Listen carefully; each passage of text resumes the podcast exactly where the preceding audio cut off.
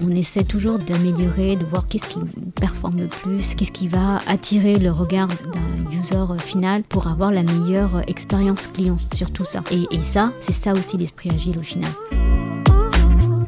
Je me suis jamais vue CTO autant, je me voyais directrice de projet, ça je voyais, mais au-delà, je, Ça s'arrêtait. voilà, ça s'arrêtait. Et moi je me suis demandé, est-ce que moi j'ai cette vision? En fin de compte, euh, tout le monde a une vision. c'est ça qu'on se rend pas compte. C'est un surnom, Petit Pimousse. C'est un petit bonbon. Il paraît que ça pique. Petit personnage qui saute dans tous les sens. C'est plutôt moi, voilà. ça me correspond plutôt. Je suis Pierre L'Hôpitalier, cofondateur de Kaibi, société spécialisée dans le digital et le développement applicatif. Ces 15 dernières années, j'ai eu la chance de rencontrer de nombreux CTOs et talents du monde de l'IT qui le sont devenus. Aujourd'hui, je leur donne la parole et ils nous donnent leur vision.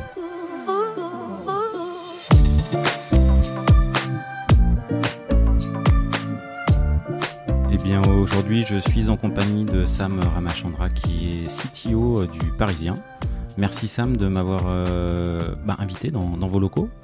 Merci à toi de m'avoir invité pour faire ce podcast. C'est euh, avec plaisir. Je, petite anecdote, je voulais commencer euh, par ça. Dans trois heures, j'enregistre avec Thomas Berger, qui était ton prédécesseur au Parisien et qui, je crois, est, est passé du côté de la centrale où tu étais juste avant. Vous avez fait un petit switch de, de société, quoi, grosso modo. Donc c'est là, c'est une après-midi un peu particulière là pour moi. Exactement. Bah, écoute, le podcast va s'arrêter là. Ah bah non, bah j'espère pas, ça fait 48 secondes. Euh, oui, on- on- en fait, on s'est croisé avec Thomas pendant trois mois. Donc, euh, il, il est arrivé, euh, je crois, début janvier 2021, et moi, je suis partie, non, deux mois. Donc, moi, je suis partie fin, fin février, et euh, pour avoir euh, le poste au Parisien, et lui, il a rejoint la, la centrale en début janvier. Ok, c'était un, un switch de poste? T'as pris, t'as pris le poste qu'il a quitté, euh, plus ou moins poste Alors, pour poste? mo- moi, j'ai pris le, le poste qu'il a quitté. Par contre, lui, il a pris le poste de CTO euh, à la centrale. Que, que Pierre-Emmanuel euh, Tout à fait. a- a- Avait, euh, laissé. voilà. du coup. Ok, ok, ok. Bon, on a toute la petite, euh, la, la petite, la petite histoire. Du. Et, et on s'entend très bien avec Thomas, puisque régulièrement, je lui envoie des SMS euh, pour lui poser telle ou telle question. donc, euh, voilà. Ok, et et ok, ok, ok. Et il fait de même? Il fait de même, euh, mais beaucoup moins, on va dire, souvent que moi.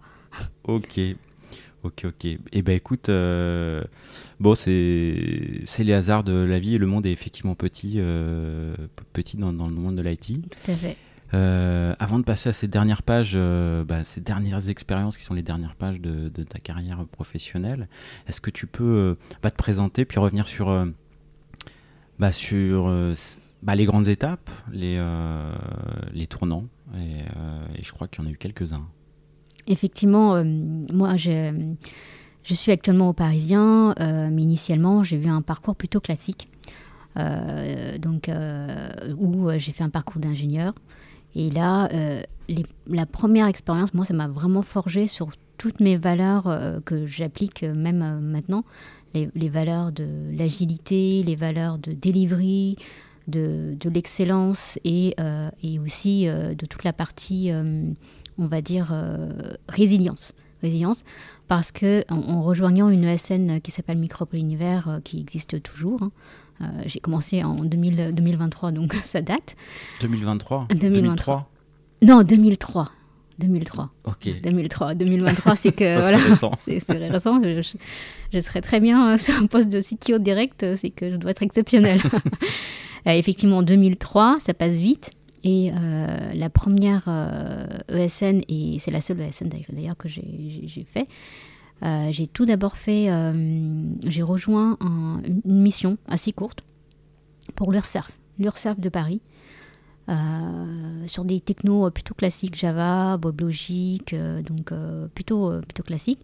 Et après, j'ai enchaîné beaucoup, beaucoup de projets en forfait. Il faut savoir que dans les ESN, quand on fait des projets, en forfait, si, si tu es, on va dire, euh, bon, on te garde, mais euh, du coup, on te balade de projet en forfait. et si tu peux faire plusieurs projets en parallèle, c'est encore mieux. Donc, euh, T'as eu. euh, des fois, tu avais 3 4 projets en parallèle oui, ou- beaucoup. surtout quand j'étais passé chef de projet technique, on, pouvait, on, pouvait, gérer deux gros projets en parallèle. Et en dev, on, pouvait faire une partie TMA sur un projet et puis une partie projet, Sur, voilà, sur une autre partie. Et c'est très très formateur. Hein. Je pense que vraiment euh, Switcher sur 2, 3, 4, 3, 4 projets, ça commence à être un peu sport. quoi. C'est surtout euh, beaucoup d'avant-vente. Forcément, on, se met euh, beaucoup la pression parce qu'on a envie de gagner ces projets en avant-vente. On n'arrive pas devant le client sans, sans démo. Moi, je trouve que c'est ça qui fait la différence en avant-vente par rapport à un autre concurrent qui, euh, bah, qui n'aura peut-être pas fait une, ne serait-ce qu'un simple démo avec les couleurs. Pourtant, ça ne fait pas beau. Ça, on dirait que c'est, c'est, pas, pas grand-chose. Hein. Avec les couleurs de la société, euh, peut-être on va sur le, leur site euh, et puis mettre les, les, mots-clés qu'eux, ils ont en termes de menu, voilà, ce genre de choses. Et effectivement, ça plaît. Ça plaît parce que déjà en interne, parce qu'on voit que ben, on a compris le besoin client et qu'on on s'est vraiment on a en tout cas moi j'ai travaillé sur euh, le besoin client. Côté client, euh, forcément ils voient la différence par rapport à un autre concurrent qui, euh, qui arrive juste avec des PPT en disant ben, on va faire ça, la macro-estimation c'est ça, en termes de planning on pourra proposer tel, tel, ou tel élément. Donc toi tu as bossé sur des avant-ventes justement, sur des, des, réponses et des docs Oui, beaucoup de beaucoup d'avant-ventes avec à la fois la solution technique où je travaille avec un, architecte architecte. Et puis, euh, je faisais euh, toute la partie fonctionnelle, macro-estimation euh, et planning. D'accord, c'est les prémices, l'antichambre de la gestion de projet en fait. Exactement. Donc, et donc pour, pour, en revenir à ma carrière, je faisais environ 2-3 ans de plutôt dev Java, Java et un peu de PHP parce que ben, y a des projets qui, qui, qui, sont aussi en PHP avec des CMS beaucoup de sujets e-commerce avec WebSphere Commerce Server, euh, Magento, euh, des CMS comme euh, Drupal qui existent encore, voilà. Et c'est des choses que tu retrouveras qui, vont te servir chez Galerie Lafayette, j'imagine en plus ça. Magento, oui. Magento, alors sur Galerie Lafayette, c'était Ibris comme solution Java qui, qui a été choisie. Mais en fait, globalement, on retrouve les mêmes, euh, les mêmes problématiques, les mêmes contextes techniques. Euh, on part d'un framework, d'une solution euh, clé en main, et puis on, le customise en fonction du besoin client. Donc voilà. donc ça, tu as, pas mal fait ça, du coup. Effectivement. J'ai fait ça pendant presque six ans et j'ai évolué du poste de, dev à, à, chef de projet technique, toujours au sein de l'ESN puis euh, plus chef de projet parce que justement, comme je disais, j'avais plusieurs projets en parallèle. Et euh, c'est beaucoup des, clients comme euh, SFR, Bouygues Télécom, Orange. on avait aussi Princess Tamtam. Avait... Le, switch, tu l'as fait comment? C'est un hasard? C'était voulu? C'était Non, alors c'était parce que c'est pas, pas forcément évident de, de faire le switch vers, vers gestion de projet. Effectivement, un des premiers projets en forfait que j'ai fait, c'était pour euh, donc SFR, contexte très difficile. Euh, forcément, on arrive. alors, je vais attendre les anecdotes parce que j'ai un petit passé personnel avec SFR également. On avait euh, donc pendant presque un an un gros projet, grosse propale qui a été gagné par Micropole. On avait beaucoup de pression parce que forcément il n'y avait pas de formation sur c'était WebSphere Commerce Server. Le produit déjà en soi coûte euh, assez cher pour le client, plus il doit payer euh, toute la partie développement, puisqu'il y, y, a de la customisation. Nous, on arrive sur le projet, les devs n'ont euh, pas de formation, mais on, nous forme sur le tas. Et puis, le projet est très très compliqué, parce que même sur la partie delivery, sur la partie planning, on était beaucoup en retard. par manque de maîtrise, je dirais, du, du davantage que donc on a on a essayé je pense de mettre vraiment les meilleurs éléments en tout cas au sein de Micropole pour euh, travailler sur ce projet là pour tenir les délais pour tenir les engagements. C'était du from scratch ou euh, c'était euh, une TMA c'est from scratch. Et puis on, on, a gardé à la fois la partie TMA et des nouvelles features. Donc c'est voilà. Et en rejoignant le projet, il y avait une, une, directrice de projet chez Micropole. Je pense que là, je peux dire son nom, ce sera pas. elle se reconnaîtra, c'est Nathalie de Saout. Et moi, quand j'ai vu Nathalie, je me suis dit, bon, elle est dure, mais par contre, qu'est-ce qu'elle est efficace? C'est-à-dire qu'elle arrive sur le projet euh, au moment où euh, justement on n'arrivait pas à délivrer, il y avait une tonne de bugs. Elle arrive, elle restructure, elle, euh, priorise. C'est pour moi, c'était les prémices aussi de l'agilité un peu. on arrive et puis on arrive à prioriser. Et, elle avait aussi cette discussion avec le client. C'est-à-dire que nous, on avait beaucoup de mal, forcément en tant que dev, en tant qu'archi du projet, à faire passer nos idées. Elle, elle arrivait, elle mettait les points sur, la, sur les i. et, euh, et sur la table. Et, voilà. et ça marchait. Je me suis dit, euh, waouh, moi, euh, je veux être elle. Je veux être elle, mais sur la partie organisation, direction de projet. Parce que je trouvais qu'elle n'avait elle pas cette, ce côté. Elle n'était pas proche des gens. Ou alors elle était proche de certains, mais, mais pas, forcément de moi. Parce que je me souviens encore d'une soirée où je suis restée jusqu'à 22h. Et, et, moi, je me dis, non, mais en fait, elle, m'a demandé de, de de, enfin, de corriger un bouton CSS. Et moi, je suis pas du tout front, euh, j'étais euh, vraiment, vraiment pas au niveau. Je préfère faire du bac. je préfère toujours faire du bac. Et euh, j'ai galéré pendant une heure. Je dis bon, à la fin, je, dis bon, Nathalie, là, je trouve pas, on verra demain, quoi. Je, rentre chez moi.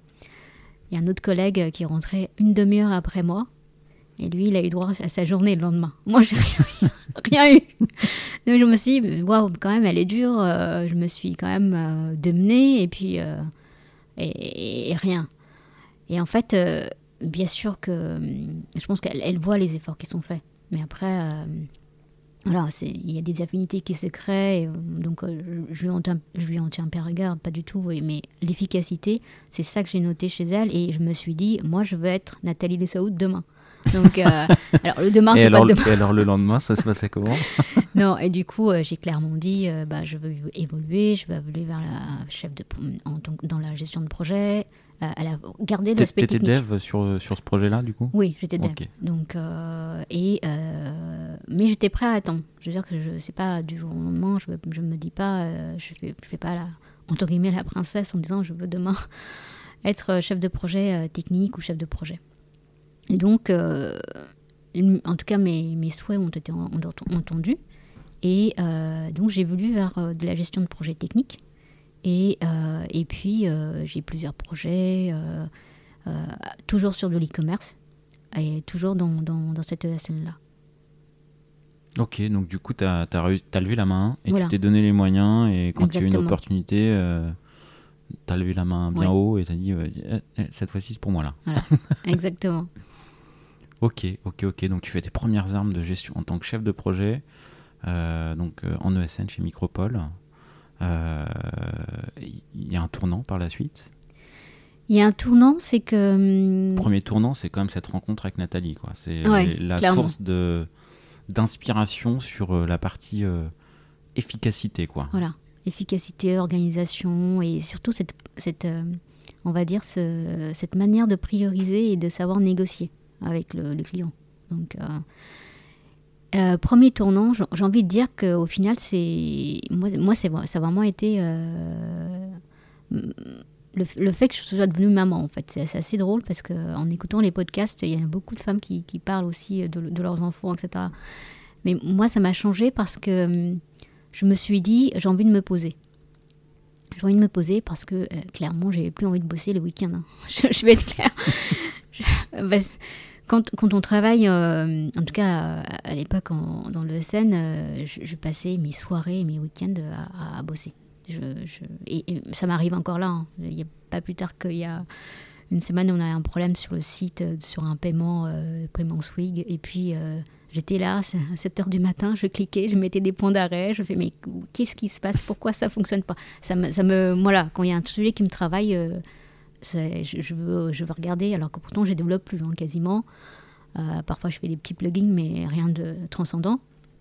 Mais euh, je suis quelqu'un d'assez passionné, du coup, euh, là je voulais faire une pause. Une pause, en tout cas les, soirées et les week-ends, j'ai envie de les avoir auprès de ma famille. Et puis, et Lazare a fait que j'étais en mission chez Book Telecom, donc toujours sur leur site e-commerce avec Micropole. Et euh, ils m'ont proposé de, les rejoindre en interne. pour travailler sur leur site e-commerce. Comme, euh, ça, comme ça peut arriver quand on n'est pas trop mauvais, Tout à fait. quand on est très bon. Voilà. Euh, ouais, ça arrive souvent ça. hein.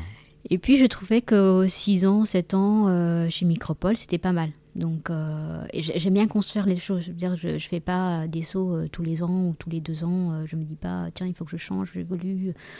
J'aime bien construire des choses, j'aime bien construire des relations aussi avec euh, mes collègues. euh, et, euh, et je pense que 7 ans, c'était pas mal. 6-7 ans, c'était pas mal. Donc, et, et la proposition pour Bouygues, je l'ai trouvée intéressante et je les ai rejoints en interne. Ok. Gestion de projet hein, sur, sur, sur oui, ce coup-là. Ouais. toujours gestion de projet. D'abord en tant que chef de projet e-commerce. Et euh, c'est là que Bouygues Telecom euh, fait le move euh, sur l'agilité. On disait, bon, bah, Sam, euh, t'as une équipe de dev, euh, bah, vas-y, fais, euh, fais de l'agilité. Avec mes petits, euh, petits moyens, euh, je me dis, bon, bah, ça a l'air d'être à la mode, euh, allons-y, euh, 2010. Attends, on, on a 2010. 2010 2010, Ouais, je me dis, bon, bah, faisons-le. C'était une tannée, je détestais ça. Je me dis, euh, avec, en plus avec Didel et Daily qui, qui duraient une heure, euh, je me dis, c'est pas possible. On n'est pas efficace. Et, moi, dès qu'on n'est pas efficace, euh, j'ai un vrai souci. C'est que je, me dis, ça va pas. Euh, ça va pas, il va falloir faire quelque chose. Euh, on n'avançait pas assez vite. On faisait semblant, en fait. On faisait semblant, c'est-à-dire qu'on mettait en place tous les rituels agiles, mais ça ne marchait pas, l'équipe ne prenait pas, il n'y avait pas de sens. Et euh, du coup, on a été accompagné par Zebia à l'époque. Euh, on a été tu vois, j'allais te demander, parce que j'ai accompagné, enfin j'ai accompagné, pas moi, mais euh, Bouygues Télécom. Axel Vilchan, ça te parle pas? Non. Non, ok, parce qu'on a accompagné euh, dans ma précédente société avec SWAT, euh, euh, Bouygues Télécom un petit peu sur de l'agilité. Je me disais, mince, le monde va peut-être être encore très petit, quoi. En fait, non.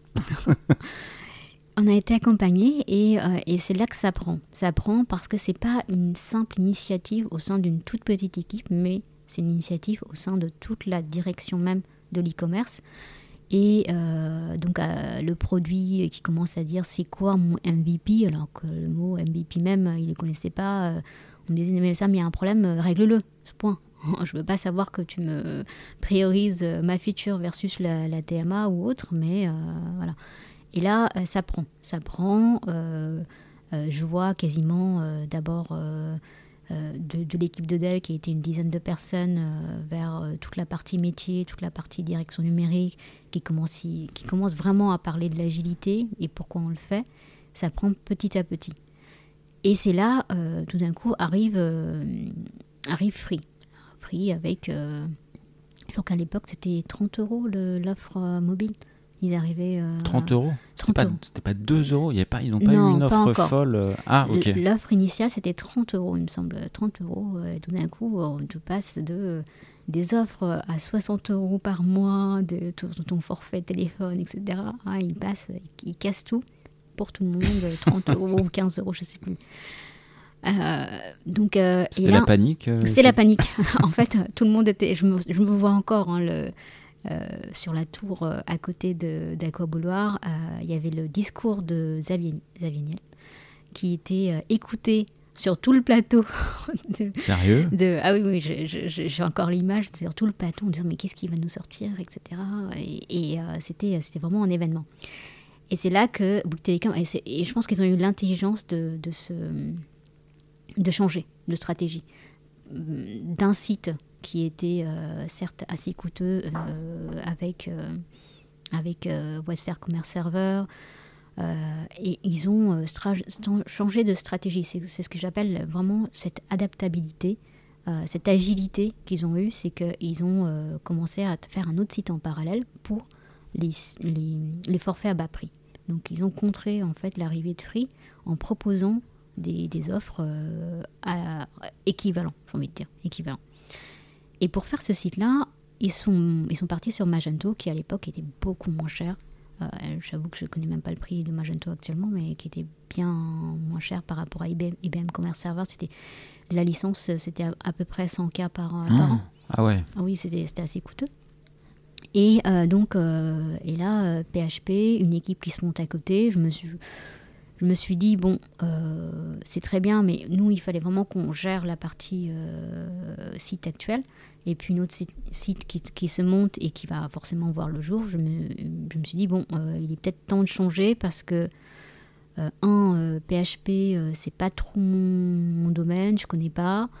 et puis, je voyais pas, en fait, je me suis dit, je voyais passer des, des, des, on va dire, des réductions d'équipe. Euh, j'étais pas concernée forcément, mais euh, voilà.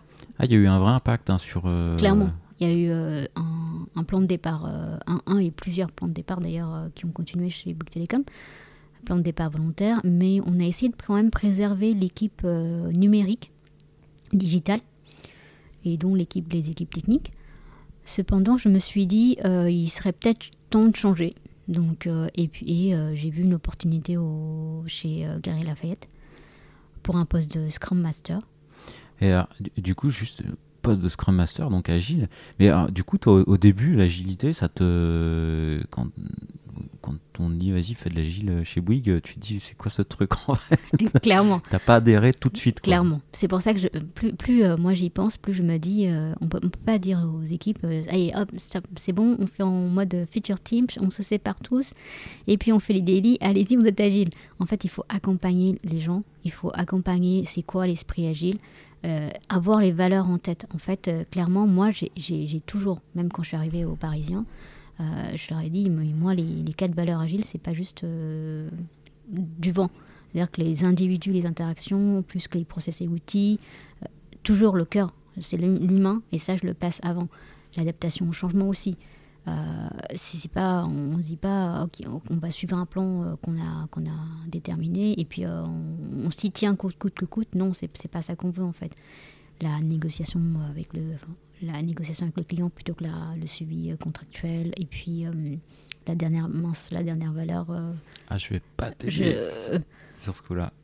ah si, c'est un, très important, un produit qui est fonctionnel plutôt qu'une documentation exhaustive. C'est-à-dire c'est pas la peine de, pas de, de, de, se forcer à faire de la documentation si derrière je fournis un produit qui marche pas. Donc tous ces points-là, je leur ai dit, c'est pas pour moi c'est pas des, des, des, des points dans le vent. C'est-à-dire que je y crois vraiment, c'est que demain, euh, je préfère un produit qui fonctionne plutôt qu'on fasse la documentation euh, euh, hyper, hyper chiadée. Donc, et c'est des valeurs que moi, j'ai appris parce qu'on m'a montré que ça marchait. On m'a dit à quoi ça servait. C'est-à-dire que aujourd'hui, je demande la voiture, mais peut-être que la trottinette, dans un premier temps, ça me va. Mais c'est sûr que la trottinette, ça ne me va pas si je vais de Paris à Marseille. Euh, non, ça marche plus là. Voilà. Et puis l'agilité, j'ai envie, de dire, l'agilité, c'est pas, euh, c'est pas non plus applicable pour tous les domaines. C'est-à-dire que si on est sûr à 100% de ce qu'on veut, bien sûr qu'on peut, on faire du cycle en V parce que initialement le produit, on sait exactement de A à Z ce qu'on ce souhaite en fait dans son application, sur son site ou sur son produit. Par contre, nous, on est, euh, comme je disais, Bouygues Télécom, du lendemain, il va falloir changer. Comment on fait? Bah, Je ne vais pas suivre mon plan initial jusqu'au bout dans deux ans pour, euh, pour un site qui ne marchera pas et l'offre ne marchera pas, euh, donc ça ne sert à rien. Parce qu'on est, dans un, on est dans des contextes qui, changent tout le temps. D'ailleurs, le produit. dès que tu as un time to market qui, est, qui est court, ou des, tu dois t'adapter de manière courte, c'est pas mal de Même fonctionner le en mode agile Aujourd'hui, peut-être que je fais un produit, euh, je refais une homepage, je ne sais pas, d'une telle manière, et ben, dans un an, elle sera plus euh, valable. Et donc, c'est ce changement-là. Et, j'avoue que même en tant que dev, euh, quand je, faisais, je refaisais les, pages de home et, les pages articles, que ce soit à la fois e-commerce ou CMS, hein, je, les, deux, je le mets dans le même panier. Mais qu'est-ce que ça m'énervait Je me dis, attends, le bouton qui soit là ou là, mais qu'est-ce qu'on s'en fiche hein? Et puis, Attends, tu m'as demandé le bouton il y a deux mois, c'était là, et puis maintenant tu me le changes.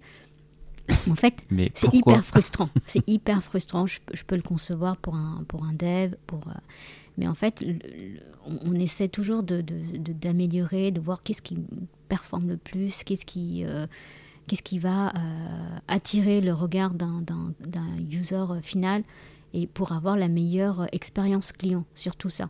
Et, et ça, c'est ça aussi l'esprit agile au final C'est que c'est sûr que si tu aimes travailler hyper carré, hyper. il faut que les specs soient avec zéro erreur. Bah, c'est pas en fait il faut faut pas travailler dans l'agilité c'est qu'il faut aller chez je sais pas dans l'aéronautique par exemple ou l'armement, euh, c'est sûr que là, zéro, zéro erreur. Donc, euh, là, ouais, et puis ouais, on, spécifie bien euh, le produit. Quoi. Voilà. oui, le. Le rafale, tout ça. voilà, on peut, on peut pas, c'est normal. Donc, et, pour toutes ces raisons, moi, l'agilité, j'y crois vraiment. C'est penser petit, itérer et délivrer, mais fréquemment pour voir comment ça marche et s'adapter en fait. Et la communication avec le client, avec les équipes et que les équipes adhèrent. Tout à fait. C'est-à-dire que il y, a un point, euh, quand on a préparé, euh, je, ne m'était pas venu, mais il y a un point qui, est hyper euh, important pour moi aussi, c'est que je recrute, moi je le dis en, entretien, je recrute, ou, peut-être à mes N-1, je sais plus. Je recrute pas que des gens qui sont très très bons techniquement. C'est que qu'il soit bon, c'est bien. qu'il soit très bon, c'est encore mieux.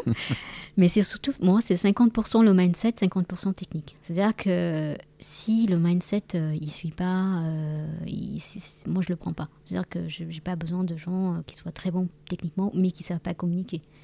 ça marchera pas. Ça marchera pas parce qu'on est dans une collaboration.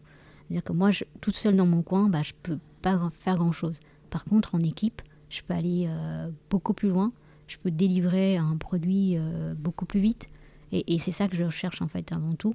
La com, la collaboration et euh, bah, forcément quelqu'un qui, qui, sait quand même coder un peu.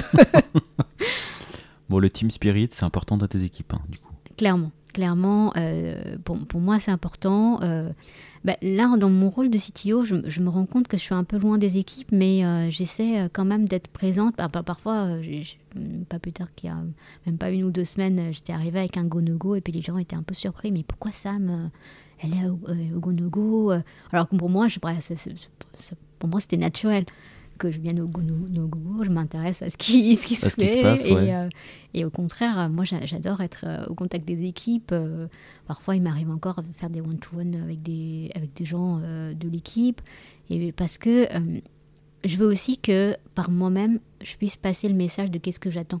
C'est que j'aime bien que ce soit fun. J'aime bien que ce soit. que ce soit fun? Fun, fun. Ok. j'aime bien que ce soit collaboratif. Je, veux qu'on fasse des choses innovantes. Euh, je, pas, uniquement euh, se, focaliser sur, euh, par exemple, que, que, sur les, la partie un peu, on va dire, j'aime pas ce mot, mais les trucs chiants. C'est-à-dire que je, veux aussi qu'on fasse les, les, choses les plus innovantes et qu'on le fasse en interne parce que je sais que les équipes vont, s'éclater derrière. Et, ça, en fait, j'essaie, j'essaie de, transmettre ces, idées-là à mes équipes. Donc euh, voilà, j'essaie quand même de garder ce, lien avec les équipes euh, derrière. Aujourd'hui, la taille de tes équipes, du coup, parisiens, c'est... On est entre... alors, on est exactement 45 dans mon équipe, hein, parce que je sais, parce que l'organisation, j'essaie de la tenir à jour tout le temps. et, aussi euh, une, question de, de, rigueur à avoir sur euh, les, nombres de personnes internes et externes. À chaque fois, on se dit, mais, euh, ça, mais il y a combien de personnes en interne, combien de personnes en externe, etc. Et, tu fais une diff? Non, on ne fait pas de différence. Ouais. On ne fait pas de différence parce que c'est une équipe. voilà, c'est une équipe et, et, ça, pour moi, c'est un, un, point aussi important d'ailleurs. On n'en a pas parlé auparavant, mais c'est un point important parce que ce mindset-là, il est important. C'est-à-dire que je ne vais pas rejoindre une équipe où, euh, si aux Parisiens, ils m'auraient dit non, mais on fait vraiment une différence entre les internes et externes, je me, serais posé la question. Je me suis dit, bon, est-ce que j'y vais ou pas? Parce que typiquement, la centrale, c'était le cas. Euh, aux Galeries Lafayette, euh, c'était pas trop le cas. On faisait quand même beaucoup de différence entre les internes et externes. Et euh, il y a un, un, point que j'ai apprécié aux Galeries Lafayette, c'est que les emails, on n'avait pas les points EXT. ah, donc il n'y a vraiment pas de différence. Enfin, Tu le vois pas dans l'adresse mail euh, qui a un prestat ou, ou, un interne. Moi, j'apprécie ça en fait. Donc, euh, j'apprécie. Et puis, même pour les événements. Ça, ça devait changer de SFR où même les badges sont différents, quoi. oui. Euh, clairement, moi je l'ai très mal vécu, le truc interne-externe chez SFR, etc. Euh, je trouvais que c'était pas. En fait, c'est difficile pour la cohérence. Enfin, on va dire la cohésion d'équipe. De, de, travailler une équipe euh, quand on fait. Alors, nous, on va faire un pot juste entre internes, mais par contre, vous, les externes, ben, on se revoit après. et, et, voilà, je, je sais qu'à la centrale, par exemple, quand on partait en séminaire, c'était tout le monde. C'était pas uniquement les les, internes. On partait à Barcelone. Tu vois, quand même, euh, tu... c'est un, un budget. Hein, quand, déjà un budget pour un, interne. C'est un chouette séminaire, ouais. Donc. Euh... Je sais pas, tu te, rappelles Sofiane Naziri, non? Oui, Sofiane, je. Ouais, ouais bah, du, bah, du, coup, je m'étais de Kaibi, donc. Je me souviens. Du coup, ouais, ouais, il avait bien apprécié. Bien sûr, mais oui, je sais. Et, euh, par contre, quand les externes euh, disent ah, je sais pas si je vais venir ou ça, je vais bah non, attends, tu peux pas te permettre ça quand même. Euh. Moi, je suis aussi un peu cash. Hein. Parfois, je leur dis bah non, regarde là, tu fais ta princesse. Donc, parce que nous, on, voilà, on veut avoir tout le monde, parce que c'est une occasion d'être de, ensemble, de faire du team building, c'est important. Et euh, puis c'est un chouette moment là pour le coup. Voilà, c'est ça, c'est pas, on n'est pas. En plus, je leur dis, vous allez voir, euh, le matin, ok, on va faire, on va arriver, on va rentrer dans l'hôtel, etc. Et on a juste, allez, à peu près euh, deux heures, deux heures et demie, voire trois heures de réunion où on se remet la stratégie, parce que bon, faut, faut pas non plus déconner. Il y, a, quand même un minimum de voilà de, construction de la stratégie. On écoute, c'est important d'avoir la vision de, l'entreprise. Et après, c'est que du fun. Donc, euh, en général, on fait des sortes d'ateliers d'animation euh, d'ailleurs à la centrale, euh, on m'a fait, on m'a fait manger des insectes. Je m'en souviendrai ça. Et, oh, et j'ai failli mourir en accident dans un quad. Donc, quad, c'est ça, c'est Le truc avec quoi, quatre roues, euh, dangereux, euh, sur des routes un peu bizarres, quoi. Euh, ça, c'était ma deuxième journée à la centrale. Hein, donc pour ah, t'as démarré sur le séminaire Voilà, j'ai démarré sur le séminaire. On était à Aix-en-Provence, je crois, à l'époque, oui. Et, et mais très, très, très, très, inclusif, la centrale, clairement, du coup, très. Clairement. Et, et c'est le cas aussi aux Parisiens. C'est que quand on fait voilà, des, des, séminaires, on le fait avec tout le monde. Et euh, c'est, pour moi, c'est des valeurs qui sont importantes. Voilà. S'il n'y avait pas ça, je, me serais quand même posé des questions de ça me, ça me dérangerait. Et j'essaierais quand même, au moins au sein de la direction technique, là où moi j'ai la main, de faire en sorte que ce soit inclusif.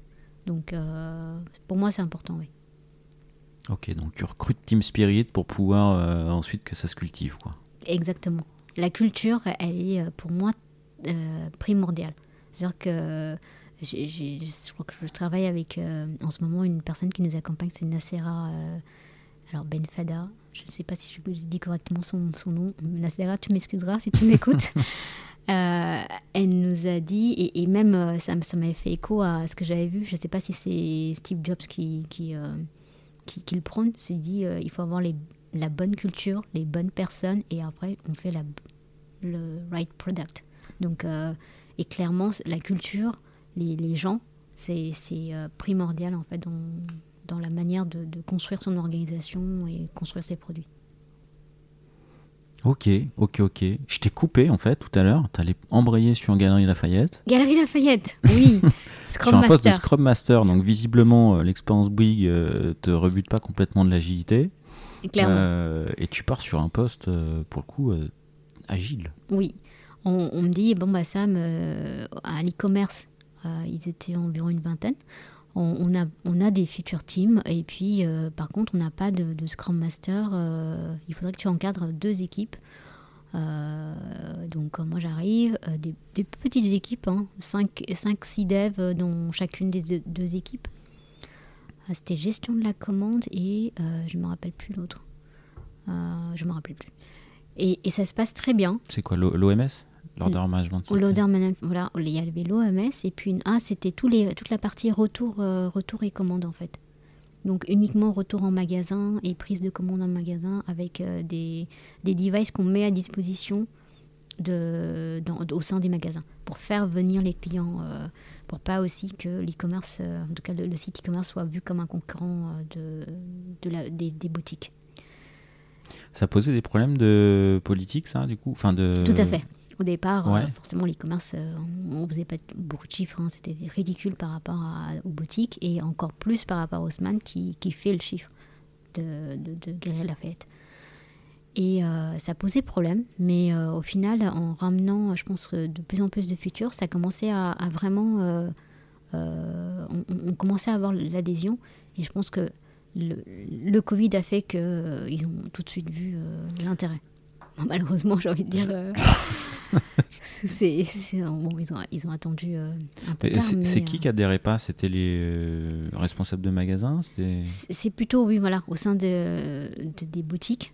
Euh, qui voyaient ça comme, euh, comme euh, bah, concurrent. Forcément, si l'intérêt des galeries, c'est proposer l'ensemble des marques en un seul lieu. Et là, bah, sur le site internet. Là, tu peux faire, ouais. Voilà, tu as, tu as tout, en marketplace aussi, et puis ben, tu, peux acheter tout ce que tu veux, et ben, c'est autant de, de rentrées d'argent que ne fait pas la, boutique. Donc, c'était vu comme un concurrent, mais comme euh, je pense que la plupart des sites e-commerce, euh, des, des, on va dire des grandes marques euh, qui sortent au final. Mais et ça impacte ton boulot? Enfin, ou la manière de communiquer ou non enfin, tu le ressens moi je le, le ressentais pas, moi je le ressens en tout cas dans un rôle de scrum master je le ressentais pas. D'accord. Et parce que je n'avais pas de relation avec avec les stakeholders à l'époque sur la partie marketing boutique etc mais je pense qu'à plus haut niveau, ça devait se remarquer. Donc du coup, j'étais assez bien épargnée. Euh, et, et, voilà, donc euh, pendant, je, crois que j'ai dû, je suis restée sur ce rôle de Scrum Master pendant un an, euh, ou un an et demi peut-être. Et, et le rôle de, et le poste de responsable de dev s'est libéré. Et moi, j'étais partie en congé maternité. À mon retour, je me dis, euh, là encore, hein, je me dis, bah moi, je veux ça. Donc, euh, faut, c'est ce que je dis aux gens, en fait, euh, de manière globale. Je sais qu'il y a beaucoup de femmes qui n'osent pas demander, mais j'ai envie de dire, bah faut demander. Tout, on, on, m'aurait dit non, bah tant pis. Bah, peut-être que c'était pas pour moi. Mais... Donc, moi, j'ai demandé. Et, et donc, je l'ai eu. C'était pas facile euh, le contexte euh, non plus de, reprendre comme ça euh, le management des devs avec qui j'ai travaillé. C'était un peu compliqué. mais ça s'est bien passé au final. Et en plus, l'un des, pour moi, un des clés de, de, de réussite, c'est aussi le fait qu'au sein de la... En fait, il y avait l'e-commerce qui était agile. Donc euh, petit à petit, donc, quand ils m'ont recruté moi en tant que Scrum Master, déjà l'agilité a commencé à se répandre un peu déjà au sein de l'e-commerce même, les bonnes pratiques. Et puis je crois qu'on a été aussi accompagnés, je me souviens plus, il me semble oui, on a été accompagnés, on a eu des, des, des, Scrum Masters.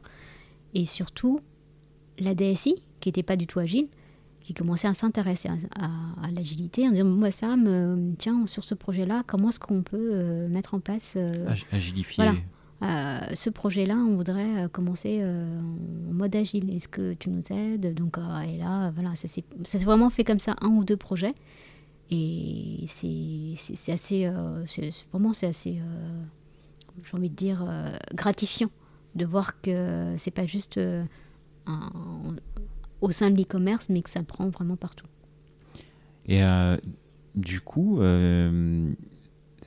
quand on agilise, agilifie euh, une partie de la DSI ou certaines équipes, c'est quoi les murs qu'on se prend? C'est quoi les, euh, les écueils euh, Tu vois, je t'ai parlé d'Axel Vicheren tout à l'heure, je me rappelle qu'il avait fait une conf, une conf agile à Agile France qui s'appelait l'apologie du mur, justement. On doit s'en prendre et puis avancer ensuite derrière. Mais du coup, quand on, c'est quoi les, les petits murs de l'agilité quand on met en place? Moi, les équipes qui m'ont sollicité à la, à la, DSI, honnêtement, elles étaient hyper enthousiastes. Du coup, euh, j'ai pas eu de. Et puis même, Il y avait une vraie demande, quoi. Voilà, une demande. Donc, j'ai pas eu de, de, de, posture où j'arrive, je dis euh, et les gars et les, les filles, là, euh, c'est moi, je suis euh, coach agile et puis je vais vous dire, je vais vous apprendre la vie. Pas du tout. En fait, je vous dis, moi, je vous propose, je vous propose une manière de faire. Si ça vous convient, utilisez-le. Si ça ne vous convient pas, bah, c'est peut-être pas le cas. Enfin voilà, vous n'êtes pas, euh, pas obligé d'utiliser.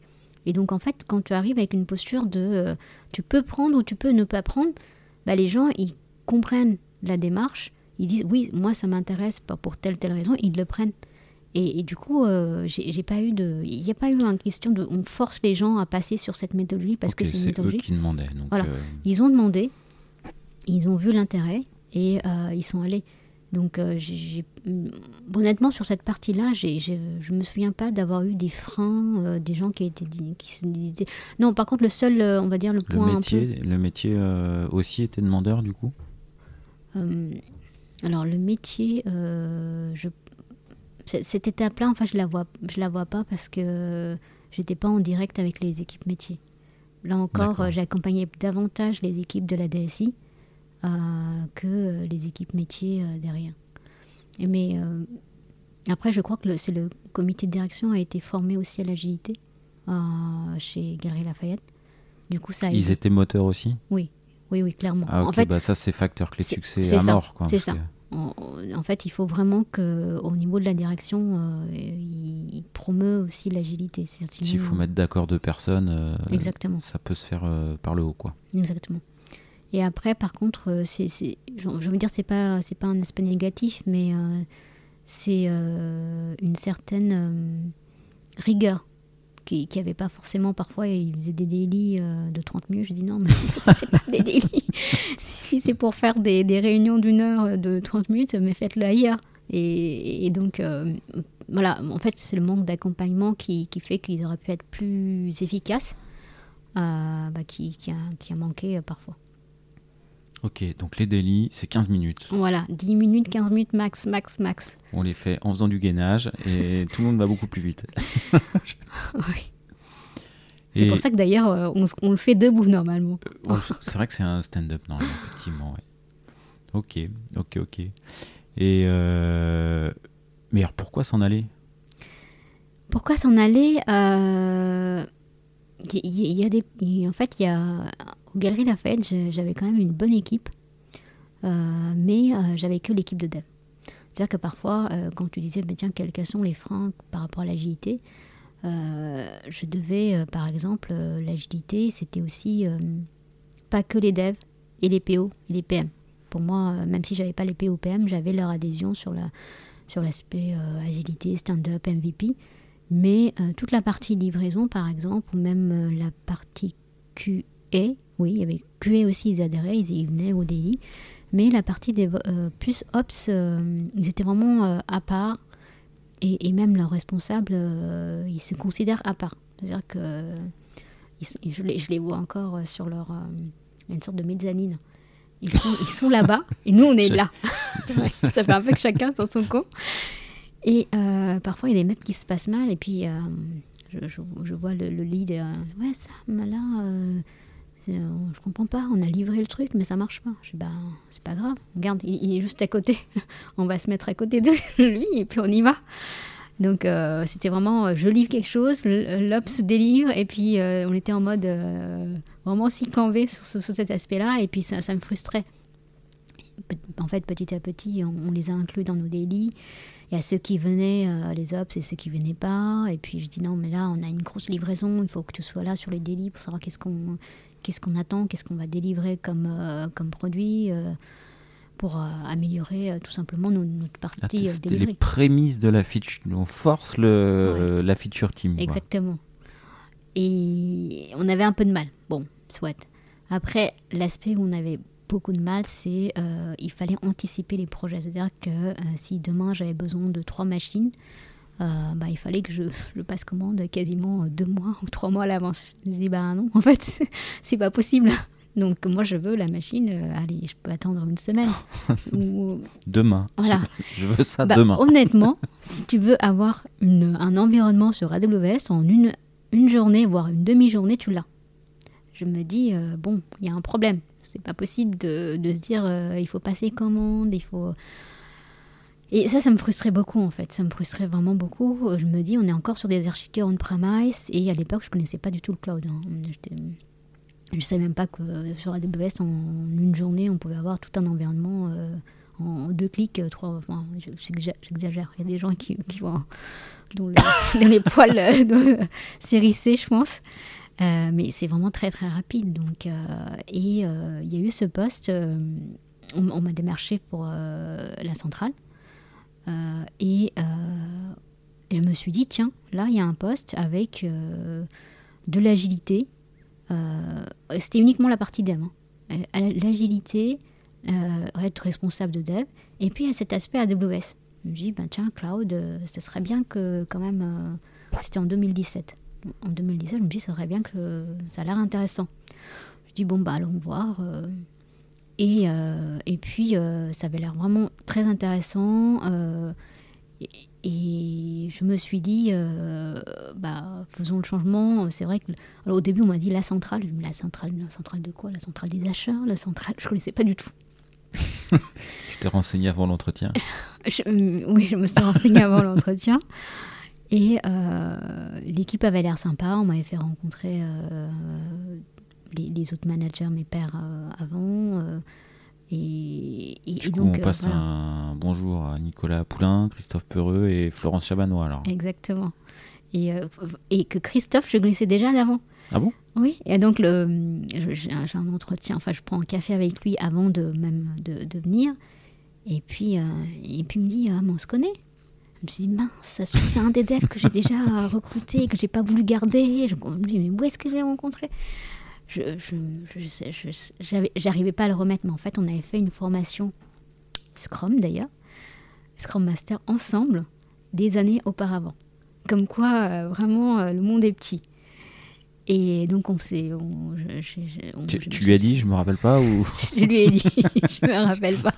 Il était un peu vexé, mais bon. Mais euh, on, on s'entend super bien avec Christophe. Euh, et, donc, euh, voilà, l'équipe, euh, en tout cas de mes pères, est vraiment top. Très, très bonne ambiance. Et, même avec François-Emmanuel Pessantini, il a une excellente vision, de, en tout cas, de la stratégie tech. Et c'est lui qui m'a donné envie de,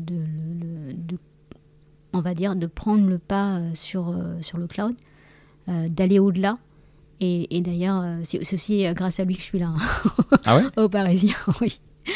Euh, en fait, il, en tout cas, lui, il, m'a poussé à dire tu peux aller au-delà. Alors que moi, je ne me voyais pas du tout forcément CTO. Ah, tu t'es pas dit je veux être lui demain? Non, non. Alors là, pour le coup, je me suis jamais dit que je veux être lui demain, mais je vais être lui sur, sur le plan technique. Parce que FE, il est, il est, parfois un peu dur avec les équipes, mais il sait il sait, euh, comment dire, euh, motiver une équipe, il sait euh, entertainer une équipe aussi. et c'est-à-dire que quand il fait des événements, il fait en sorte que ce soit à la fois on apprend quelque chose, que ce soit fun et qu'on se détend. Alors que moi, je suis très travail, travail, travail à fond. Et, et en fait, ça, c'est quelque chose que j'ai appris de lui. C'est-à-dire qu'il faut que ce soit. Ça, couvre vraiment tout. C'est-à-dire que l'apprentissage, le fun et euh, détente, euh, voilà. Et, et quand il a une vision, en fait, il va jusqu'au bout, même si les équipes parfois ne suivent pas. Parce que, ah euh, oui, c'est quelque chose. Si les, si, les, équipes adhèrent pas, il y va quand même, du coup? Il, En fait, il, il, y va quand même, mais il essaie de faire comprendre la vision. Pourquoi, voilà, la vision. Euh, donc c'est pour ça qu'on fait sur la centrale, on a, euh, l'architecture microservice. Euh, c'est voilà, un point que lui il a mené. Serverless, c'est aussi lui. Il y a un élément sur lequel les équipes n'étaient pas forcément en face, c'était les fragments, les micro-fragments en fait. C'est-à-dire qu'on a poussé le concept de microservice jusqu'à la, la partie front. C'est-à-dire que si un petit bout de tapage, par exemple le header, le footer ne fonctionne pas, bah, c'est pas grave, mais par contre, ça ne pète pas toute ta page. Et, et, ça, c'est voilà, c'est quelque chose de plutôt euh, compliqué à gérer sur l'aspect front, parce que ça veut dire que tu, tu découpes, tout comme les microservices. Tu fais du micro front-end, quoi. C'est les micro front-end. Euh, J'ai d'ailleurs écrit un article sur, euh, sur mon blog, mais c'est les micro front-end. du coup, c'est point de vue des équipes, c'était un peu compliqué.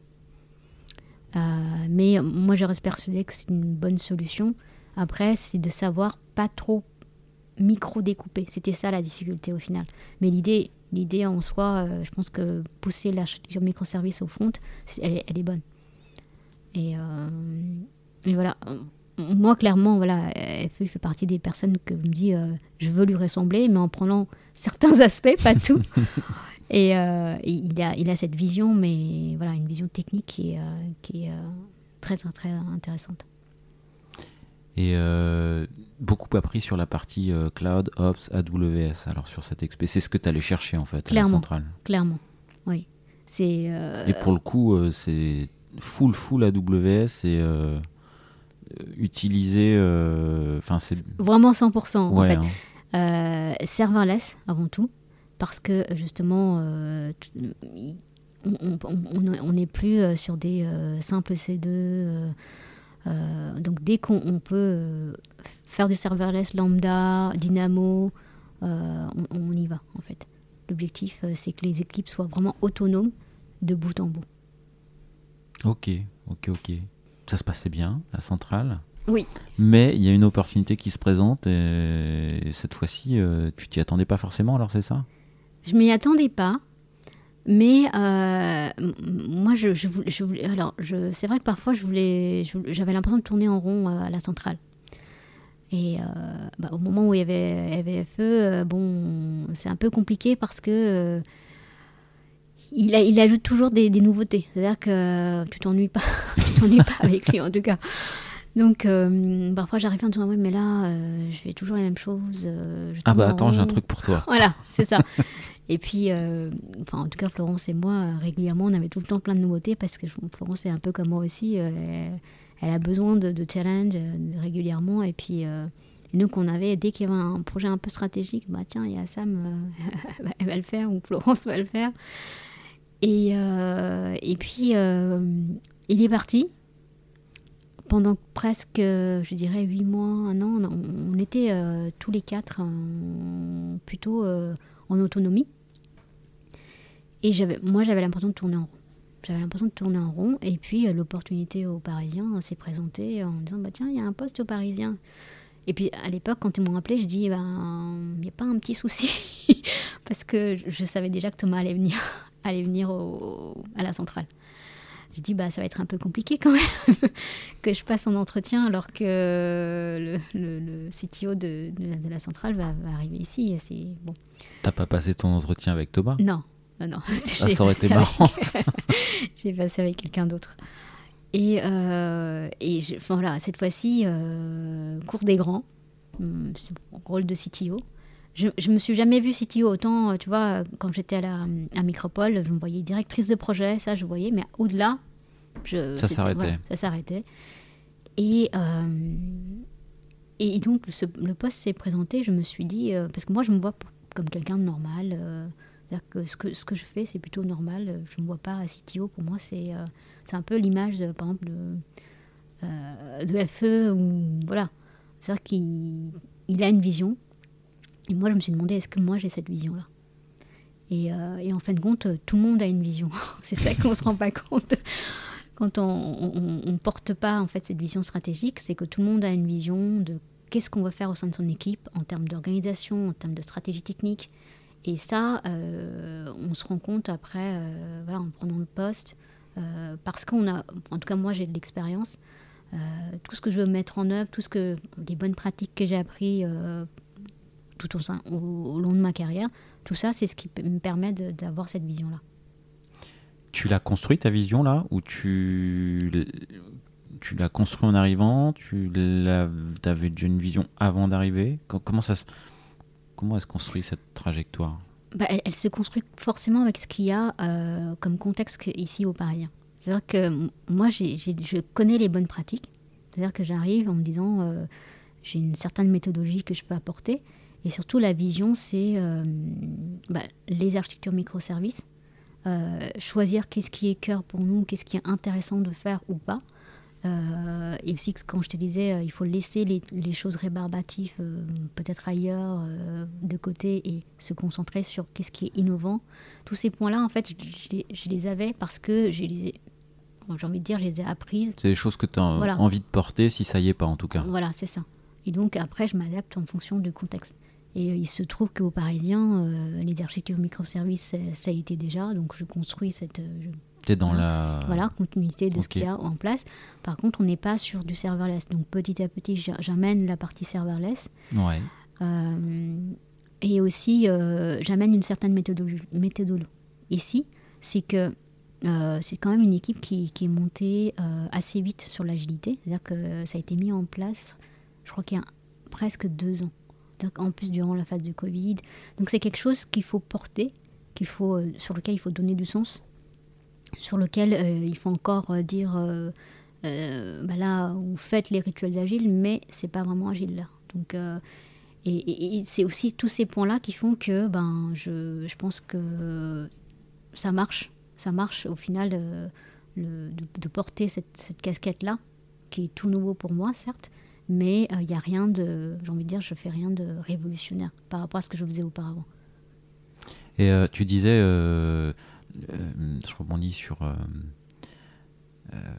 les choix à faire, c'était aussi bah, peut-être se concentrer sur les choses innovantes, sur les cœurs de métier et laisser ce qui ne l'est pas le sous-traiter ou je sais pas, enfin le la question du make or buy, justement, c'est quelque chose de, que tu euh, que n'avais peut-être pas forcément à, trancher euh, dans les postes précédents et qu'aujourd'hui, euh, c'est ton sujet. quoi. Voilà.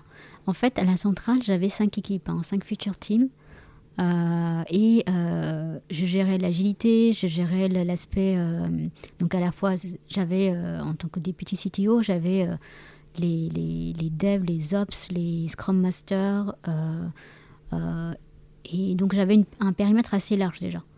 Sauf que j'étais pas toujours décisionnaire sur le sujet, sur l'aspect technique ou organisationnel. J'arrivais avec des proposer des choses, mais j'étais pas décisionnaire. Alors que là, cette fois-ci, je suis décisionnaire. C'est vraiment le point qui change. C'est-à-dire que euh, c'est vraiment, enfin, c'est le point qui change en tant que CTO. Et c'est ça qui, est plus riche par rapport à avant. Au final, je portais déjà des choses, mais il n'y a rien de nouveau que maintenant on dit bon bah ok Sam go alors qu'avant, il fallait une validation au-delà. Bon, bah, on, va voir ensemble, on va réfléchir. Voilà, Et tu portes le poids de la décision aussi. Exactement. Ouais. C'est-à-dire que là, typiquement, je sais quand je suis arrivée, j'ai. J'ai vu une, une, séparation front-back, parce qu'il y a des devs front et des devs back. Je dis, ben, il va falloir qu'on recrute des, des full stack.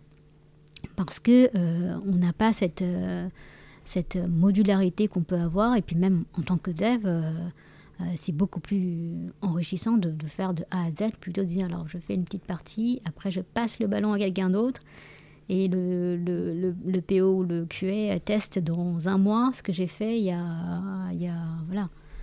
Euh, et, je trouve que voilà ce genre de choses, c'est vrai que c'est compliqué pour les équipes de, de se dire ah non maintenant c'est avoir, avoir euh, à la fois des full stack, front, back, donc c'est compliqué. Donc, euh, c'est porter ce, type de décision-là. D'accord, donc aujourd'hui, tu réorientes plutôt la, fusion d'équipe front et d'équipe back en équipe full stack. Oui. Euh, ils doivent être ops aussi, les, les devs? Pas encore.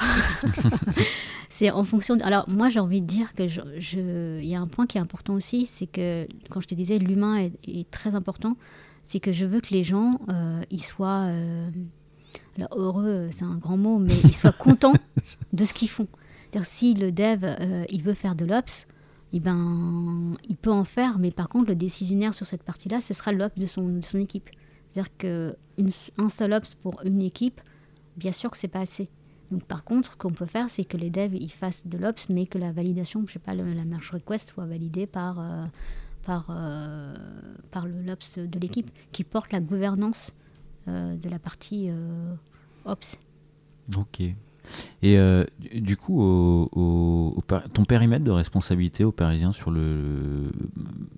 Tu portes les, les, les fronts au web, tu portes les. Euh, l'informatique de gestion, c'est c'est pas toi Non. Du coup? Alors voilà, j'ai que le, le que, mais c'est pas mal. C'est pas mal déjà. j'ai le site web et l'application mobile. Alors l'application mobile, on, on, c'est géré par une société externe qui s'appelle GoEnUp. La partie, euh, en fait, on a les PO, PM qui sont chez nous et les QA qui sont chez nous, et puis toute la partie dev est chez GoEnUp. Et euh, sinon, euh, bah, tout le reste de l'équipe qui travaille sur le site web, à savoir les ops, les devs, front, back, full stack et QA et un Scrum Master. Ils sont chez nous. Ok, c'est plusieurs sites ou il y a ou c'est le site le Parisien Non. Je suis arrivé en bas, j'ai la liste les, les, Échos le Parisien, j'ai vu une liste de je sais pas peut-être d'entités sociales euh, de sociétés. Je me demandais qu'est-ce qui te revenait du coup? Que le Parisien, le site le Parisien, exactement parce qu'en fait on a une partie à la fois site et la, et la partie print également. C'est euh, mon, équipe Ops qui, qui, gère la partie print. C'est-à-dire qu'on a des outils qui gèrent le print et c'est eux qui sont responsables de la partie print également. D'accord. Moi j'ai une petite question par rapport à tes, différentes expériences. Est-ce que, est que là au Parisien, tu as un cahier euh, un peu d'étonnement à faire quand tu est-ce que tu découvres un nouveau métier avec des nouvelles contraintes qui impactent ton métier euh, d'un point de vue euh, technique ou, ou ouais d'un point de vue métier tout simplement? Bah, clairement parce que ici je suis arrivée sur la partie purement CMS, je n'ai pas fait grand-chose, j'ai envie de dire. Euh, j'ai fait des petits sites euh, sur Drupal euh, et même WordPress, je pense, mais c'est des tout petits. voilà, il n'y a rien d'aussi énorme, j'ai envie de dire, que pour le, en tout cas pour un média. Donc j'arrive ici, je découvre le média. Je pensais qu'on n'était pas très nombreux sur la partie rédaction, mais en fait je découvre qu'il y a une équipe de 400 journalistes et euh, je découvre les conférences de rédac, euh, assez impressionnant d'ailleurs. Et, euh, et, en fait, on doit non seulement mettre à disposition des outils, en tout cas performants pour, pour la rédac, donc pas que, et aussi pour nos lecteurs. Que le, le, lecteur qui lit le site, il faut aussi qu'il ait des features qui soient intéressantes, comme par exemple les commentaires ou alors l'outil de live. C'est quelque chose de vraiment nouveau qui a été fait euh, entièrement euh, aux Parisiens et euh, qui, qui d'ailleurs suscite beaucoup de d'envie, j'ai envie de dire, de d'autres médias, en disant bah oui, l'outil de live, comment vous avez fait Nous, on voudrait la même chose, parce que il faut savoir que le Parisien utilise Arc Publishing. D'accord. Arc Publishing, qui est le CMS, qui a été fait par Jeff Bezos et ses équipes, donc en full, full Amazon. Et, euh, et comme tout CMS, tout n'est pas du tout euh, porté sur le CMS. Hein. L'outil de live, il n'existe pas sur le CMS. Donc c'est quelque chose qui a été construit euh, comme un sorte de, on va dire, on schématise, mais comme un sorte de plugin en plus pour le, sur le CMS. C'est une feature à part. Voilà, c'est une feature à part qui a été fait par, par, nos équipes dont tu dont tu t'es occupé ou c'était déjà Non, je me suis pas vraiment occupée car euh, il a été fait euh, vers euh, avril. Quand je suis arrivée, il était déjà bien enclenché. Ok. Par contre, la partie CMS, justement, la partie mise à disposition des outils aux journalistes, ça fait partie de, des briques dont tu as la responsabilité Tout à fait. Toute cette partie-là. la relation avec Arc sur, par exemple, moi, euh, je travaille principalement sur les sujets de, performance. Donc j'ai envie de, euh, que les pages soient euh, répondent en 300 millisecondes. Hein. Donc c'est normalement, enfin, 300 c'est la demande. C'est pas mal, mais il faudrait aller dans les 200 millisecondes. c'est la demande. C'est la demande. Parce que quand je suis arrivée, on était très loin dans la partie classement. Alors ici, en fait, on garde beaucoup les web ce qui n'était pas forcément le cas à la centrale ou même dans les, sur mes autres missions. Et euh, WebPerf, ils étaient, je crois, en 15e position. Et puis. Euh, et, c'était un élément vraiment important. pourquoi c'est un élément important? Parce que, euh, en fait, l'audience, il, faut il faut la conquérir. Il faut la conquérir en, en, ayant un, temps de réponse sur, sur, nos pages qui soit vraiment intéressant. Si tu arrives sur un site et que tu vois bien, toi en tant qu'utilisateur, tu restes, je sais pas, la page se met une seconde ou deux secondes à s'afficher, ça y est, tu pars, tu pars ah, ailleurs. ouais, deux secondes, tu, deux secondes, tu me perds probablement. Voilà. on, perd, la plupart des gens. Mais entre 200 et 300 millisecondes, c'est observé que les gens changent de site ou. Euh, ah En fait, ce sont les normes préconisées par euh, Google. Donc, euh, ça fait partie des. Et c'est vrai qu'en fait, même si je dis euh, Malheur Central, on, s'en préoccupait pas, mais je sais que le Time to First Byte, typiquement le TTBF, on, était hyper. Euh, on le suivait et euh, on, était sur les 100 millisecondes. Et ça, c'est important. Quand je te parlais des micro, euh, micro, micro fragments, enfin. Fontaine, ouais. Micro fontaines, euh, ben, typiquement, c'était pour répondre à ce genre de problématique. C'est-à-dire que la page doit répondre l'élément cœur de la page. Ça peut être juste le, le véhicule avec le prix et c'est, on va dire, sa cotation. Il faut que ça, ça réponde en, 100 millisecondes. 100 millisecondes. Même si, par exemple, le header, on n'a pas le header, le footer, c'est pas très grave au final, mais le cœur de page, il doit répondre, Il doit répondre en X euh, millisecondes. Et, et ça, aux Parisiens, c'était très suivi. Donc, euh, on, a fait en sorte d'optimiser un certain nombre de choses, déjà sur la partie front, et aussi avec Arc, euh, puisque toute la partie front est aussi servie, une grosse partie par Arc via le CMS. Et finalement, actuellement, on est dans les troisième positions. Donc, tu vois, le gap c'est quoi les, euh, les clés techniques que vous avez utilisées euh, Du serverless peut-être Non, même pas. Du cache, du CDN Une partie c'est cache euh, maintenant, mais c'est que maintenant qu'on l'a activé. c'est des, des, on va dire, des, des actions de configuration. Et d'ailleurs, je ne peux pas aller très loin parce que, étonnamment, Arc utilise Akamai, mais c'est beaucoup d'optimisation de code. Beaucoup d'optimisation de code. Euh, le choix d'un outil aussi qui nous permet de mesurer euh, sur la partie web perf. Euh, nous, on utilise SpeedCurve, par exemple. auparavant, il n'y en avait pas. Enfin, il n'y en avait pas, j'exagère. il y avait des outils, mais qui ne nous permettent pas de mesurer de manière très précise. Donc, on s'est outillé d'une bonne manière. Forcément, le WebPerf, moi, je ne peux pas juste lancer, mesurer, etc. Donc, on s'est outillé. Euh, on s'est fait accompagner également par, euh, on, avait pris un consultant spécifiquement sur le sujet, euh, autour de quelques jours, mais en fait, les bonnes pratiques, c'est vraiment au niveau du code. Parfois, c'est les, choses basiques. Ça se joue côté HTML, côté JS Beaucoup, beaucoup HTML, CSS et JS. D'accord. effectivement, c'est principalement ça. Parce que sur toute la partie back, j'ai envie de dire, on, est sur des bonnes pratiques euh, on, a CloudFront, euh, tout, tout est paramétré euh, de manière, on va dire, de la bonne manière. On peut aller encore plus loin, mais on a vraiment optimisé la partie fontaine. Et vous avez, vous avez, beaucoup de contenu dynamique ou c'est beaucoup de contenu statique? Parce que si c'est du contenu statique, effectivement, le cache, ça, fonctionne plutôt bien quoi, avec On, a, on a à la fois des contenus dynamiques et statiques, c'est-à-dire par exemple le live, c'est du contenu dynamique. Et euh, c'est, pour moi, c'est le next level vers lequel je vais aller avec euh, le paramétrage de, de CDN, où euh, ben, je veux pouvoir cacher certaines parties du, de la page. Et, pas d'autres. Voilà. Et, ça, c'est en négociation parce que, ben, malheureusement, comme tout framework, voilà, on a Arc. Et Arc, on n'a pas la main sur tout parce que voilà, si, si, chaque client avait la main sur la partie CDN, ce serait compliqué pour eux aussi. Donc là, c'est en négociation. et tu as d'autres chantiers? J'ai plein de chantiers. Euh, euh, dans, un an, un an et demi, on se voit, il y, a quels chantiers qui auront avancé ou qui sont les, les sujets d'aujourd'hui et les succès de demain? Il y a un chantier qui serait vraiment un, énorme succès, c'est le fait typiquement d'avoir un, environnement de test euh, sur Arc. C'est-à-dire qu'actuellement, on, on a la pré-prod, on a un autre environnement, plus la prod, et puis un, un, environnement de test. Donc ça veut dire que c'est un train. Chaque équipe, donc tu te rends compte que j'ai quatre équipes, je ne compte pas l'équipe app. J'ai quatre équipes, à chaque fois qu'il y en a un qui veut passer en, prod, on doit d'abord sur la sandbox, puis après sur la pré-prod prod, et, voilà.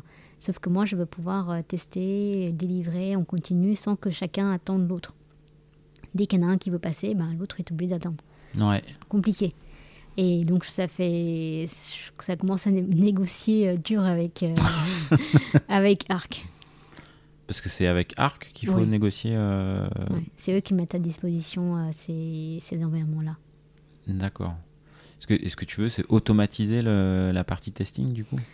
On, l'a automatisé, mais sauf qu'il y a toute une partie manuelle où on est, on est obligé de, le mettre dans un environnement de recettes qui, soit de bout en bout. J'ai eu les mêmes problématiques hein, à, Galerie Lafayette. C'est-à-dire qu'on euh, est obligé de l'environnement. On n'a qu'un seul environnement pour les quatre équipes. Et ça, c'est compliqué, en fait.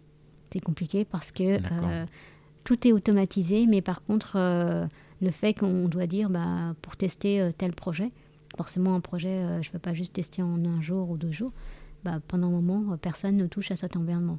Donc c'est ce point-là qu'il faut, qu'il faut régler et sur lequel ben, on, en fait, on, est même payer on est prêt à payer euh, plus cher, mais c'est pas qu'une question de coût, car derrière la, la gestion de l'environnement est en fait est plus complexe pour Arc parce que c'est du multi-tenant et donc euh, on n'est pas les seuls sur cette euh, sur cette plateforme.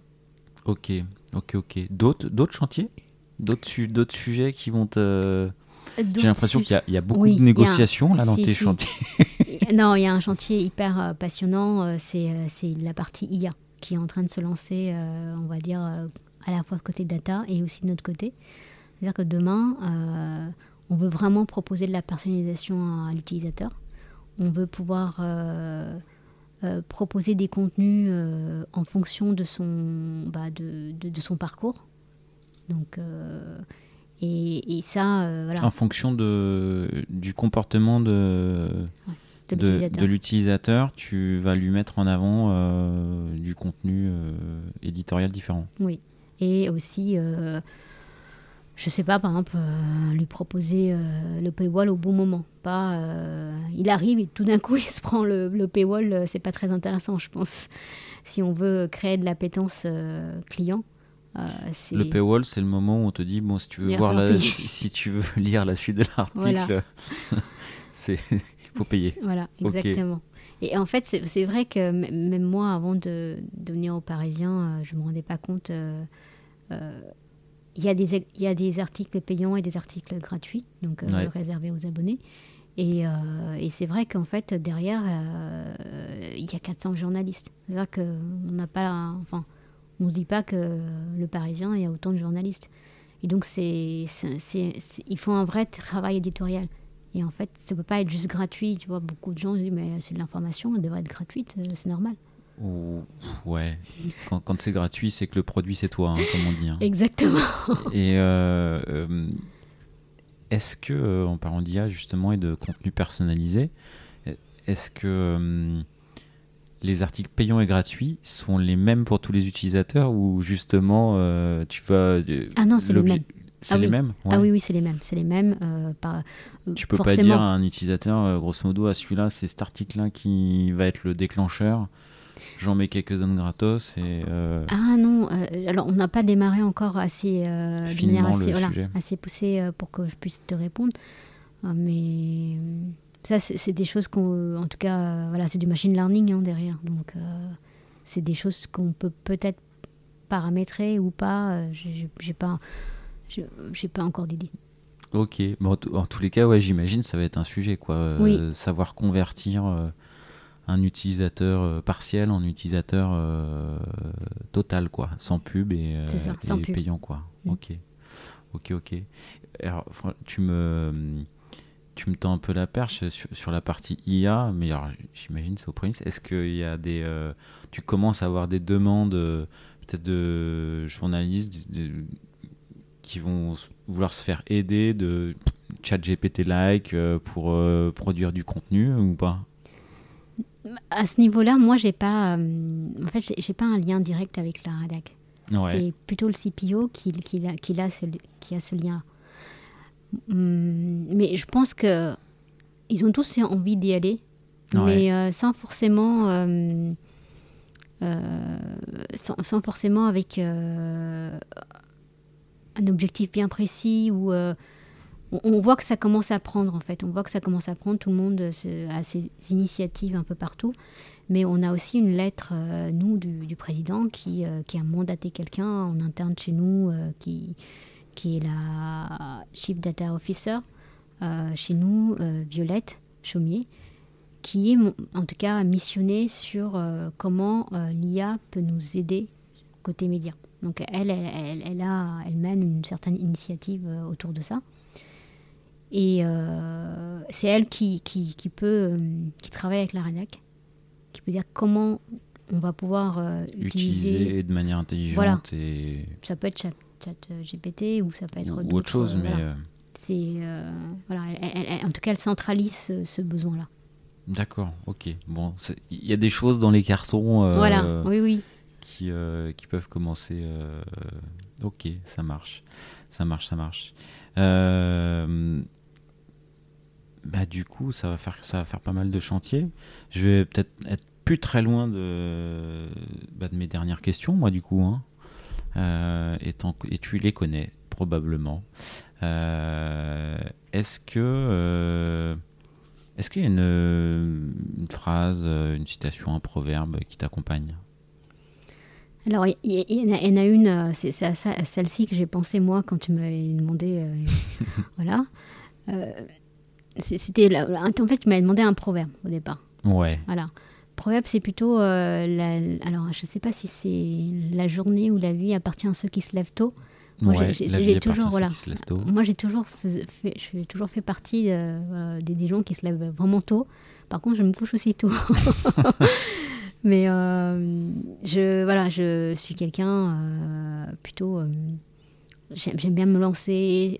je, veux faire plein de choses dans la journée. je prévois de manière hyper précise tout ce que je vais faire, etc. Mais il y a une, autre phrase, je, vais te la lire en anglais parce que je l'ai notée qui, me correspond vraiment plus. Euh, je trouve qu'elle elle correspond à la fois sur l'aspect personnel que professionnel. Euh, c'est pas de moi, du coup, c'est, de Nelson Mandela. C'est alors parfois je trouve que mon anglais n'est pas terrible, hein, mais bon. oui, les gens me, me Je vois ce que tu veux dire pour moi aussi. c'est the greatest glory in living lies not in never falling, but in rising every time we fall. Donc euh, je trouve que c'est plutôt bien, parce que c'est aussi une des notions que, que d'ailleurs euh, Werner euh, Vogels euh, dit souvent, c'est que on va pas dire, on va pas prévoir les choses pour que ça tombe jamais. C'est plutôt quand ça va tomber, c'est comment je vais réagir.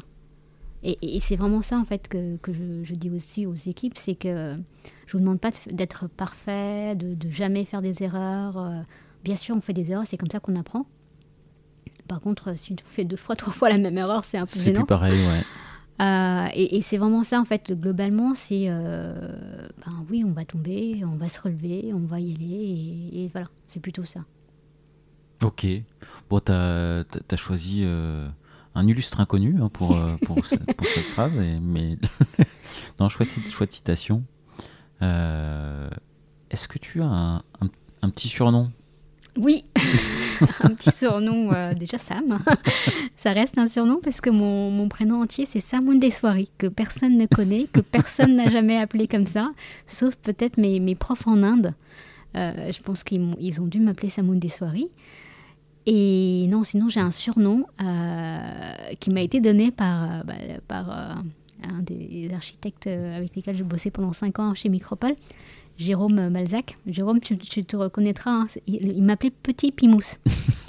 Alors, Petit Pimousse, je crois que moi j'ai jamais vu, hein, mais apparemment c'est un sorte de petit personnage, petit oiseau. C'est un, petit bonbon. Voilà, c'est un petit bonbon. Il paraît que ça pique, c'est énergique, c'est tout le temps en train. dans la pub, c'est un petit personnage qui saute dans tous les sens. C'est plutôt moi, voilà, je suis euh, plutôt énergique, euh, qui voilà, qui qui pétille. ça, me correspond plutôt. Ok, ok. Je lui en veux pas. Tu lui en veux pas? Bon, il y a que lui qui te qui t'appelait comme ça. Tout à fait. qui t'appelle comme ça encore? Non, il, il, a cessé, je le vois encore, mais il, il, a cessé, mais il sait que je suis toujours aussi piquante. Et euh, t'as vécu en Inde, du coup? Tout à fait. Jusqu'à quel âge? Jusqu'à l'âge de 11 ans. D'accord. Ok, ok, ok. Je suis arrivée, je parlais pas un seul mot de français et j'ai détesté les frites. Pour te dire, j'ai bien changé. ah, maintenant t'aimes les frites. Voilà, enfin, je me rappelle parce que c'est un. enfin, après, c'est typiquement français. Je pense que steak haché, frites et, et tomates. C'est un des premiers repas français que j'avais mangé. J'étais en train de pleurer devant le repas. oh. jamais je mangerai ça la, la, la, seule enfant qui n'aime pas les steaks hachés frites, du coup. Voilà. non, maintenant, j'adore ça. Donc. Euh... Ok, t'es de quel, euh, quel euh, endroit en Inde? De Pondichéry, dans le sud de, de Ok, ok, ok. Euh, et tu parlais pas parce que c'est un peu francophone du côté de Pondichéry, entre guillemets, enfin c'est la partie peut-être la plus francophone d'Inde. Il y a un lycée, alors on dit lycée français, mais ça englobe à la fois le primaire, maternel, etc. mais c'est ça reste réservé pour euh, une population, on va dire, euh, plutôt. euh, je sais pas si c'est aisé, mais au moins bien, bien confortable, quoi. Alors, ce qui n'était pas forcément le, le- le milieu d'où moi je viens. Et donc, moi, je suis vraiment, vraiment en fait, c'est le. C'est le, il y, a- il y a le American Dream et moi c'était plutôt le French Dream. Euh, non mais je suis venue pour, pour faire mes études euh, en France. Donc clairement, euh, voilà. Ok, T'es venu pour faire les études ou c'est pas toute la famille qui est, euh, qui est venue? Non, non, je suis, voilà, je suis venue avec mon frère. On a débarqué en Ah. avion seul, quasiment. On est accompagné d'un, d'un- on va dire, d'une connaissance. Et on est arrivé, on a on- voilà, on est venu en France. Ah d'accord, ok, ok, ok. Et, euh, et, et Dans la famille, on- ça reste dans la famille, mais pas, pas avec nos parents. Ouais, ouais. Et euh... ah ouais, donc c'était le French Dream, quoi, vraiment Voilà, quoi. C'est ça, oui, oui, c'est vraiment ça. C'est euh, ouais, c'est pas une, c'est pas une image quoi. non, non, c'est pas une image. Et euh, bah, du coup, tu t'y rentres fréquemment en, en Inde? J'y vais souvent. J'y vais souvent, mais avec le Covid, j'ai un peu arrêté. Ouais. Et, et j'y vais souvent euh, parce que, avec mes filles, euh, on, adore un peu le Noël indien qui, qui est en novembre. Euh, ça s'appelle une fête de Dibavali. Et donc, euh, on y va. Et là, il faudrait que je, je- je retourne voir mes tantes, euh, ma tante qui est toujours là-bas. Ok, ok, ok. Bon bah, euh... eh ben, je m'attendais pas à cette petite. euh, Tu vois, je t'ai réservé des Bah surprises. ouais, tu m'as réservé une petite, une petite surprise, quoi, effectivement. Ah oui, non, sacré, ça- euh, sacré, euh, euh, sacré parcours, quoi. Et effectivement, ouais, faut. je- tu peux comprendre qu'en arrivant, le steak frites, bon, finalement, est-ce que c'est le steak frites qui fait pleurer ou c'est le l'éloignement, le, le, c'est pas évident, quoi, Oui. d'arriver tout seul. Bon, bah, bravo. Et, euh, sans transition, est-ce que tu donnerais un titre à cet épisode? Un titre à cet épisode. Euh, écoute, vu qu'on s'est beaucoup focalisé sur mon parcours, euh, je dirais euh, le French Dream. C'est pas mal. Le French Dream. Ouais, Est-ce que je peux te proposer autre chose? Bien sûr. Je veux être elle demain. Oui, c'est aussi pas mal. Ça bah, tu me diras ce que tu préfères, Ouais. French Dream ou, ou, ou celui-là. Puis, euh, euh, Je te fais confiance, Pierre. bah, ah, bah, d'accord. ok. Est-ce que euh, il y a une dernière question que je t'ai pas posée et que tu aimerais que je te pose? Et fais gaffe, euh, si bah faudra y répondre hein, si t'en as une. Euh, tu m'as pas posé euh, peut-être la question de euh, justement les, les- les femmes dans l'IT, Ouais. l'inclusion, etc. Qu'est-ce que quel, quels sont- quel est mon avis? Ben, je, ben, je vais te le demander, hein, du coup, mais j'ai- l'impression que euh, toi, ta posture, c'est. euh, bah, moi, j'hésite pas à te demander, et ça t'a plutôt réussi, mais je vais te, je vais te laisser répondre hein, quand même. hein. Euh, oui, clairement ça. euh, en fait, euh, je- je- moi, j'aime pas la- le positionnement un peu de victimisation, etc. euh, qu'on fait souvent. Euh, et euh, j'ai envie de dire, euh, il faut y aller. Il faut y aller. Certes, parfois, il y a des, on peut avoir des, des mots malencontreux, etc. Mais euh, il faut aller au-delà. Et, euh, et puis, euh, je pense que tout le monde a sa place. Et euh, encore plus les femmes. Et, surtout, quand on veut faire des produits, euh, il faut vraiment que dans les équipes, on soit représentatif de, en fait, de produits qu'on veut, veut donner à nos utilisateurs. Nos, utilisa- nos utilisateurs finaux, ils sont à la, voilà, ils sont euh, euh, divers. Ils sont, euh, il y a à la fois des hommes, des femmes, de toute culture. Et donc cette, cette diversité-là, il faut que nous, à l'intérieur de nos équipes, à la fois techniques et produits, il faut qu'on l'ait. Et c'est ça mon point de vue, c'est que c'est pas uniquement homme-femme, mais vraiment faire en sorte qu'on ait de la diversité culturelle, de différents horizons, euh, de Tranche d'âge. voilà, exactement. Je pense que c'est important pour faire les, les bons produits euh, derrière. Et dans, tu le calcules, dans, enfin, tu le.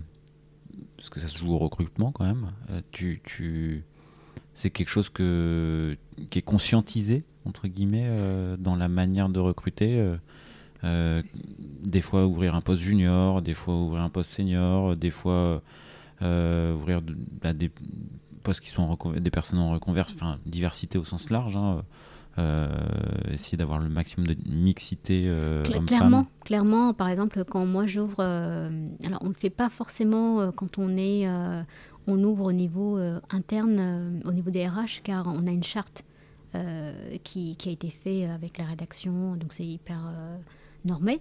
Euh, donc on n'utilise pas l'écriture inclusive à cause d'une certaine fluidité ah de lecture. Non, euh, par contre on fait attention à ce qu'on n'emploie pas des mots comme euh, chef juste F mais FFE. Donc on fait attention à, enfin, on fait attention à la dénomination des postes.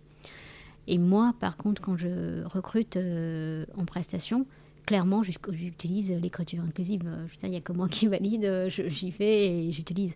Et euh, quand je fais des recrutements, je, dis aussi euh, que je veux à la fois des profils euh, femmes ou que je veux des profils juniors. ça fait deux, juniors qu'on a intégrés.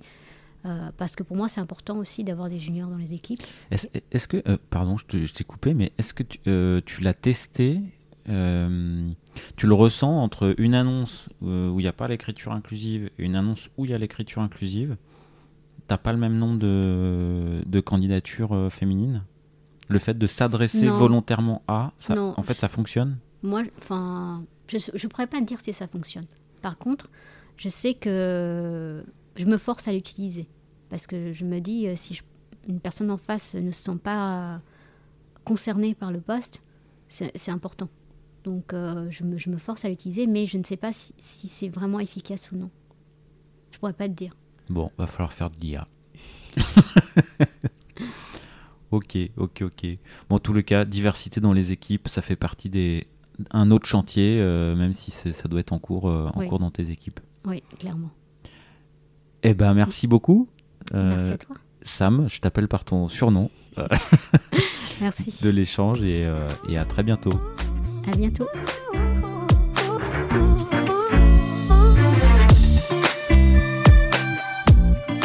L'épisode est terminé, j'espère qu'il vous a plu et si c'est le cas, c'est le moment de prendre deux ou trois secondes de plus pour euh, deux ou trois clics. Un petit clic pour un pouce bleu euh, ou un petit clic pour un partage aux copains ou un petit clic pour vous abonner euh, et ne pas rater le prochain épisode. À très bientôt.